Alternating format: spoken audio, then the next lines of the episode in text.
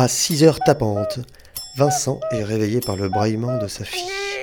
Ou par la douche de sa femme, car elle se réveille toujours avant lui. Vincent prend ensuite sa douche, car il se lave régulièrement. Ensuite, avec sa femme, il s'échange les enfants. Un jour une, puis l'autre.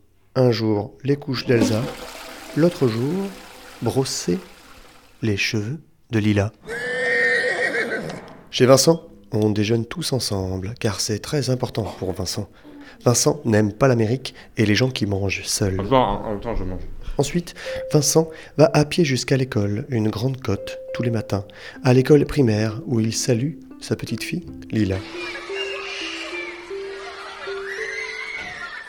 Parfois aussi, il amène Elsa à la crèche.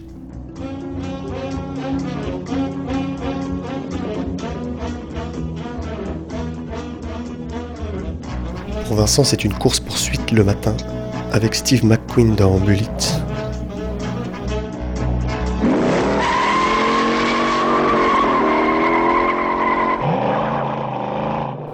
La plus longue course-poursuite de l'histoire du cinéma.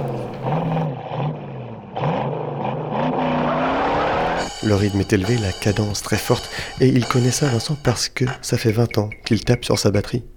Ensuite, c'est direction la. Parfois, il écoute le Walkman, mais alors, quand il regarde les autres, qui portent aussi un casque, il croit se voir dans un miroir, comme un zombie. Alors, il préfère ne rien faire, lire un livre et regarder les gens. Il descend à la station Vandervelde, il marche. Vincent arrive rue du Campanile, sur le campus de l'ULC.